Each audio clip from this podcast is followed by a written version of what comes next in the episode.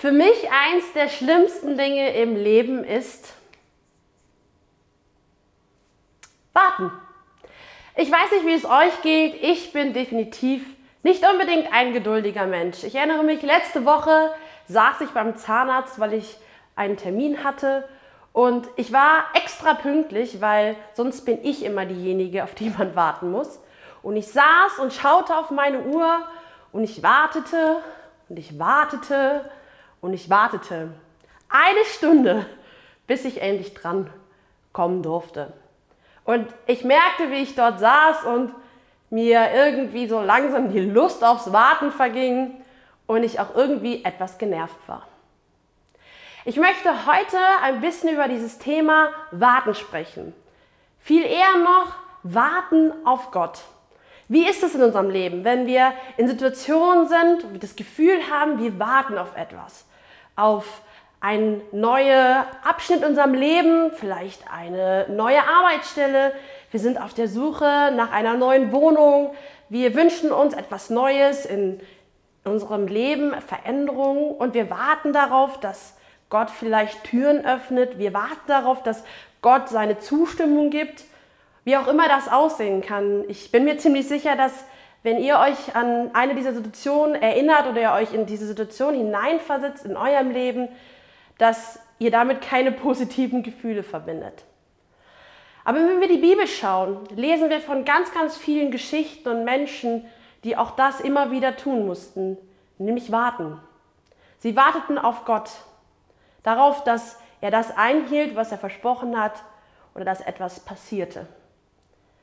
Genau darüber möchte ich heute mit euch etwas reden oder euch gerne etwas mit hineinnehmen darin, was ich die letzten Tage so herausgefunden habe, wo, als ich mich mit diesem Thema auseinandergesetzt habe. Wenn wir ins Alte Testament, also in den ersten Teil der Bibel schauen, dann finden wir viele Texte und Schriften in den Propheten, die ankündigen, dass eines Tages der Retter kommt. Wir wissen aus unserer Perspektive heute, dass hier von Jesus Christus die Rede ist, aber damals warteten die Menschen sehnsüchtig auf diese Erfüllung der Prophezeiung, dass Gott als Mensch auf die Welt kommt, um sie zu retten, um sie zu erlösen, um sie zu befreien aus der ja, politisch schwierigen, aber auch geistlich schwierigen Situation, in der sie sich damals befanden. Schon der große Prophet Jesaja hat 700 Jahre bevor Jesus geboren worden ist, ganz konkret prophezeit, dass er kommen wird, geboren von einer Jungfrau, wir wissen Maria. Und schon 700 Jahre bevor Jesus wirklich auf die Erde gekommen ist, wussten Menschen, es wird dieser Tag kommen.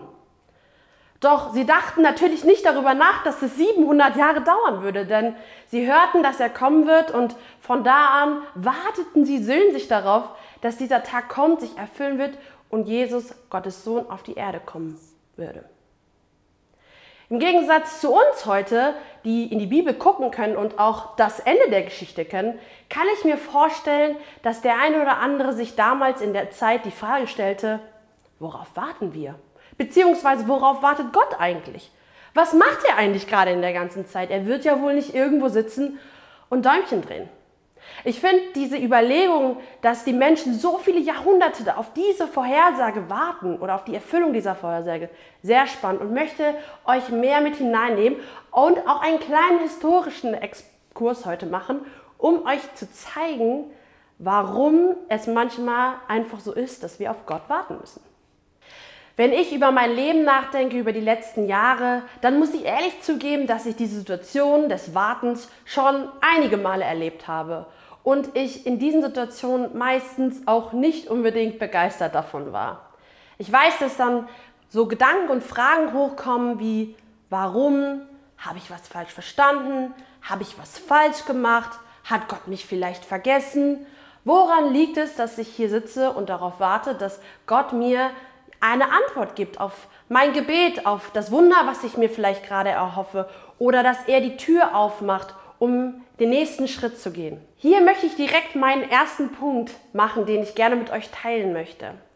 Auch wenn wir manchmal das Gefühl haben in solchen Situationen, dass es still um Gott ist, heißt das nicht, dass er nicht anwesend ist. Es bedeutet nicht, dass Gott irgendwo sitzt und sich nicht um uns kümmert, sondern es bedeutet, dass Gott, und so ist eine seiner Charaktereigenschaften, meistens im Hintergrund arbeitet. Wir würden auch sagen, behind the scene. Ich stelle mir das immer wie so eine kleine Pflanze vor. Wenn wir einen Samen in die Erde legen oder pflanzen, dann dauert erst einige Zeit, bis daraus etwas entsteht. Und auch wenn wir nicht sehen, gießen wir oder sorgen uns drum, kümmern, dass es gut Licht bekommt, das Pflänzchen. Und aber eine ganze Zeit passiert einfach nichts. Und wir warten. Und diese Pflanze, dieses Samenkorn muss aufgehen, die Wurzeln müssen anfangen zu wachsen, damit das Fundament der Pflanze oder des Baumes, was auch immer daraus mal entstehen soll, gut und gesund ist. Und dann kommt der Zeitpunkt, wo es durch die Erde durchbricht und auf einmal ist es da. Und genauso, glaube ich, ist es auch oft mit Gott. Etwas passiert, augenscheinlich für uns nicht sichtbar, und er bereitet etwas vor, er stärkt die Wurzeln für das, was kommt, und dann kommt der Zeitpunkt. Ich habe euch einen kurzen Vers mitgebracht aus Galater, den ich euch gerne vorlesen möchte. Und zwar steht der in Galater 4, die Verse 4 und 5. Als aber die Zeit gekommen war, sandte Gott seinen Sohn. Er wurde als Mensch geboren und dem Gesetz unterstellt, um alle zu befreien, die unter der Herrschaft des Gesetzes standen. Durch ihn wollte Gott uns als seine mündigen Söhne und Töchter annehmen. Wenn wir uns diese Verse im Originaltext angucken, also im Griechischen und übersetzen, dann sehen wir, dass das Wort gekommen und Zeit folgendes bedeutet. Der erste Teil ist das Wort Pleroma, welches vollkommen bedeutet. Und der zweite Teil ist Chrono, also wie chronologisch ein gewisser Zeitpunkt, ein gewisser Moment. Wir können also aus diesem Vers und aus dem Ursprungstext herausnehmen, dass es hier davon spricht, dass Gottes Timing einfach perfekt ist oder Gottes Timing vollkommen ist. Ich habe am Anfang gesagt, dass ich heute euch mitnehme auf einen kleinen historischen Exkurs. In dieser Zeit zwischen dem Alten Testament, dem Buch Malachi und dem Neuen Testament, dem ersten Evangelium von Matthäus, das wir äh, die Berichte von Jesus lesen, sind 400 Jahre vergangen, circa. Man spricht auch von dieser Zeit als die stillen 400 Jahre. In dieser Zeit war augenscheinlich nichts los. Gott hat nicht gesprochen. Es ist so, dass im Alten Testament die Menschen in die Tempel gegangen sind und die Propheten das Verbindungsstück zu ihnen und zu Gott war. Und in diesen 400 Jahren hatten die Propheten nichts zu sagen, beziehungsweise Gott hatte nichts zu sagen. Und ich glaube, dass wenn in dieser Phase, wo die sich gefragt haben, jetzt warten wir darauf und dann sagt auch keiner irgendwas, sie sich sicherlich auch wieder diese Frage gestellt haben, ja, was, worauf warten wir denn? Worauf wartet Gott? Es ist interessant, dass dort historisch nachgewiesen ist, dass gewisse Dinge passiert sind und deswegen habe ich euch fünf Fakten mitgebracht, die zeigen, warum diese Zeit einfach so wichtig war, was Gott in, diesen, in dieser Zeit gemacht hat. Der erste Punkt ist, dass in Anfang dieser 400 Jahre Alexander der Große da war. Er hat viele Teile von Europa und auch ein Stück weiter runter Richtung Afrika und Asien eingenommen und so war es das erste Mal, dass seit einer ganz langen Zeit ein so großes Reich unter einem Herrscher war und dementsprechend wurde auch die griechische Sprache eine sehr verbreitete Sprache. Das heißt, viele dieser Menschen, die auf einmal unter der griechischen Herrschaft oder unter seiner Herrschaft lebten, mussten Griechisch lernen oder sprachen Griechisch. Das war der erste Punkt. Der zweite Punkt war, dass aus Grund dieser Vereinigung das Alte Testament, also die Tora und die prophetischen Berichte, auf Griechisch übersetzt worden sind. Das bedeutete, dass die Menschen, die nicht jüdisch waren und nicht hebräisch lesen oder sprechen konnten, das erste Mal Gottes Geschichte mit dem Volk Israel lesen konnten, selber lesen konnten und verstanden haben. Der dritte Punkt ist, dass es in dieser Zeit sich ein neues Modell entwickelt hat. Man nannte es die sokratische Methode. Dies bedeutet, dass dieses frontale Unterrichten, wie es bis datum ja gängig war, auf einmal aufgelöst worden ist und Menschen ermutigt worden sind und ja, Diskussionen stattgefunden haben, wo man Fragen stellen konnte. Das heißt, es war nicht mehr so, dass man einfach dem Lehrenden zuhören musste und das annehmen durfte, sondern dass es Raum und eine Plattform gab, um Fragen zu stellen und um gemeinsam sich auszutauschen. Der vierte Punkt ist, dass nach einiger Zeit die Römer an die Macht kamen. Und wie wir wissen, haben die Römer sehr, sehr viel investiert in die Infrastruktur damals. Es wurden Straßen gebaut, es wurde ein Abwassersystem gebaut. Das Leben in der Stadt wurde auf einmal nicht mehr so beschwerlich, beziehungsweise es wurde einfacher. Man konnte reisen und man konnte auch in andere Städte und andere Gebiete ja, fahren, laufen, reisen. Der fünfte Punkt ist ein Phänomen, das nennt man Diaspora. Das bedeutet Zerstreuung. Als die Römer an die Macht kamen und auch Jerusalem einnahmen, wurden viele Juden vertrieben. Sie wurden verstreut in alle Gegenden und alle Welt. Und diese fünf Punkte zusammen, die wie gesagt historisch und wissenschaftlich belegbar sind, haben etwas ganz Wichtiges und Elementares dazu beigebracht, dass dieser perfekte Zeitpunkt für die Ankunft von Gottes Sohn, von Jesus Christus, möglich war. Nämlich das erste Mal war es so, dass viele Menschen sich verständigen konnten, sie die gleiche Sprache gesprochen haben. Sie konnten auf einmal die Geschichte des Volkes Israel nachlesen und verstehen. Es war möglich zu wandern und zu reisen und den Menschen von der Botschaft von Gott und dann auch später von Jesus Christus zu erzählen. Und Juden waren überall verteilt und haben das auf dem Herzen gehabt, das weiterzugeben. Ihr seht also, diese historischen Momente haben dazu beigetragen, dass die Welt bereit war dafür, dass Jesus Christus als Gottes Sohn auf diese Erde gekommen ist. Ich glaube, dass wir dieses Bild sehr gut auf unser persönliches Leben übertragen können. Wir denken immer, wir wissen, wann der richtige Zeitpunkt ist für uns, für den nächsten Schritt oder wie auch immer. Aber oft in Realität ist es leider so, dass es nicht so ist. Aber Gott, der uns bis ins kleinste Detail kennt, weiß ganz genau, wann das perfekte Timing ist.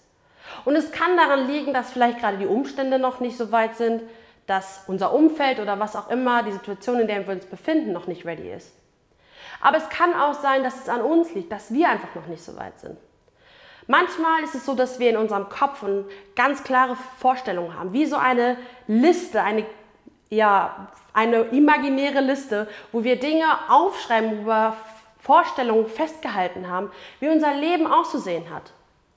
Wenn wir an diesen Vorstellungen, an diesen Ideen so klammern und festhalten, dann geben wir Gott nicht den Raum und die Möglichkeit, noch viel, viel größere, coolere und auch segensreichere Dinge unserer Liste hinzuzufügen.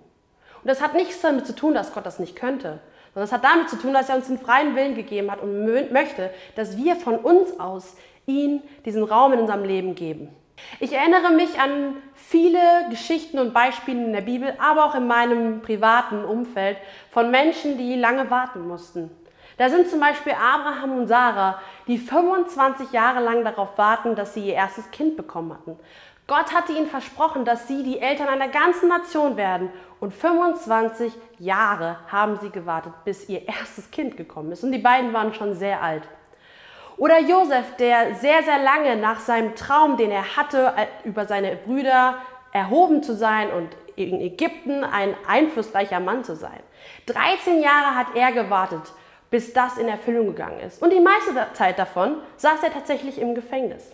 Also falls du gerade in so einer Situation steckst, wo du vielleicht ungeduldig bist, wo du hoffst und betest, dass Gott auftaucht in deinem Leben, dir eine Tür öffnet, dein Gebet beantwortet oder das Wunder geschehen lässt, für das du schon so lange betet, dann möchte ich dir heute einen ermutigenden Vers mitgeben am Ende dieser Predigt. Und zwar steht in Jesaja 64, Vers 3 folgendes. Noch nie hat man von einem Gott gehört, der mit dir zu vergleichen wäre. Noch nie jemand einen Gott gesehen, der so gewaltige Dinge tut für alle, die auf ihn harren. Harren, ausharren, auf ihn warten. Das Wort warten bedeutet auch Hoffnung haben. Und so möchte ich dir heute Hoffnung zu sprechen und eine Ermutigung zu sprechen. Dass du darauf vertrauen kannst, dass Gott treu ist, dass Gott sein Wort hält, sein Versprechen dir gegenüber hält, dass er uns liebt und dass er immer bei uns ist und nicht weggeht. Und dass auch wenn wir uns in Situationen alleine gelassen fühlen und sehnsüchtig darauf warten, dass er auftaucht, dass wir wissen dürfen, er arbeitet im Hintergrund und er wird sein Versprechen irgendwann einhalten. Lasst mich zum Ende der Predigt noch für euch und eure kommende Woche beten. Gott, ich danke dir, dass du ein treuer Gott bist. Ich danke dir, dass du zu uns sprichst durch dein Wort. Ich danke dir, dass wir wissen dürfen, dass du bei uns bist und dass du dein Versprechen hältst.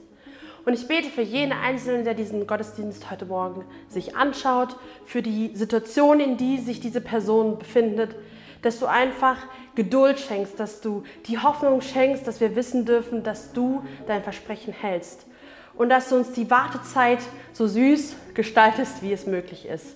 Ich danke dir, dass wir darauf vertrauen dürfen, dass du immer dabei bist und dass du ein großer Gott bist, der uns bedingungslos liebt. Amen.